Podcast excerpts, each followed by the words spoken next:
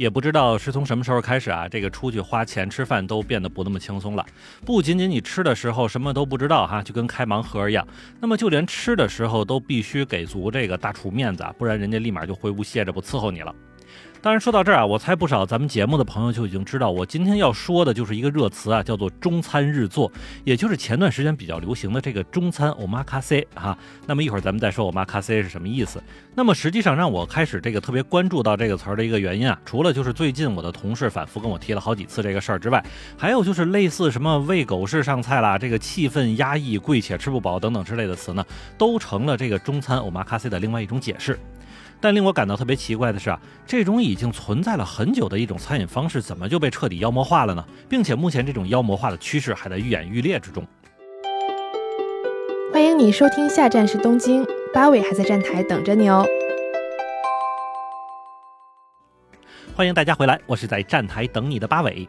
那么在说这个中餐欧玛咖 C 之前啊，我们先说说这个名字是怎么来的。那么其实欧玛咖 C 呢，就是日文里边全拜托了、全委托您了的这个意思。那么放到餐饮行业里边呢，就是将今天的这个菜谱完全交给大厨去发挥，而食客们要做的呢，就是等着大厨来给他们带来惊喜。实际上，这种餐食形式的由来呢，还多是因为某种菜的这个准备时间比较长，那么这个餐厅的工作人员不多，以及呢，这种菜可能会根据季节和供货情况出现变化而来的。那么虽说把这个 omakase 料理发挥非常出色的肯定是日料哈，因为这名字都是日文来的。但是不得不说啊，在咱们国内不少地方就出现过类似那种私家菜呀、私家厨房这样的餐馆，人家当时呢也是接待的客人数量有限制，并且上什么菜吃什么菜不能自己点。并且咱们还得说啊欧玛卡西料理呢，并不是日本独创发明的，因为不仅仅是咱们中餐里边有哈，就连法餐、意大利餐都有这种欧玛卡西形式的这种餐饮方式。那么在当时完全没有啥事儿的这个私家菜，在最近变成了中餐版本的这个欧玛卡西之后，怎么就招人讨厌了呢？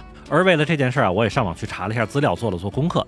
然后后边发现啊，其实主要的问题点是在于三个啊，那就是贵、菜量小，并且规矩多。那么在目前一个传播比较多的关于中餐 omakase 的图片里啊，咱们是可以看到啊，有两个切成角的松花蛋，两片油菜叶，一小碟干炒牛河，一小碗麻婆豆腐等等，这样看上去非常精致的中餐。但是在这样的餐食被端上桌之后啊，我等粗人真的是要大喊一声：这不扯呢吗？不够吃啊！当然，这种呐喊咱只能放在心里啊，因为平均是一千到两千元的人均消费呢，确实是让吃饭的人心里少了点底气，因为人家敢找你要这个饭钱，就敢甩脸子不给你上菜。只不过我猜这个味道应该是不错啊，要不这个拍照片的人肯定就已经掀桌子了。那么在说完上面这些之后啊，是不是感觉好端端的吃饭就变成了一种很装的事儿了？虽说大快朵颐这个词儿啊，好像是显得粗糙了一些，但是我倒是更觉得这个词是对美食的一个非常高的评价。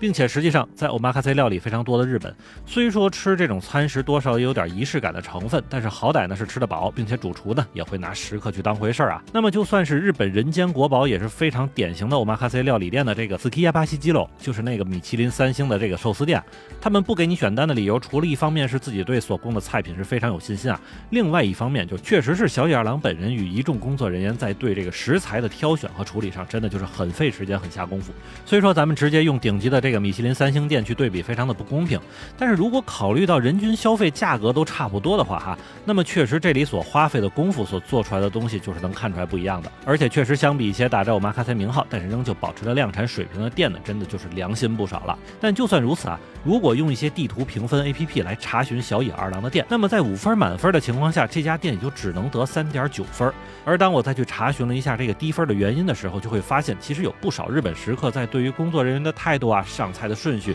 以及预约情况都有了一定程度的抱怨，也是因此打了低分。所以可见啊。其实，对于日本这边的吃货群众们来说，餐食做得好，那你只是一方面；那太过于讲究流程，让人吃的不舒服了，那不管你是不是人间国宝，人家都会去 diss 你。所以说这几年日本太过于强调匠人文化，让日本民众自己都有点受不了了。但是如果能够在耗费一些时间的情况下换来不同的吃的体验的话，那其实应该还是不错。而这就像东京银座的一家日本寿司店的店长说的，他在捏寿司的同时，甚至会去观察客人的这个嘴巴大小，来去控制自己捏出来的寿司大小。当然，我们也可以说啊，这种考虑有点玄学，有点较真了。但是如果真的就有食客愿意把钱花在这个地方，那还真的就是考验厨师水平的时候了。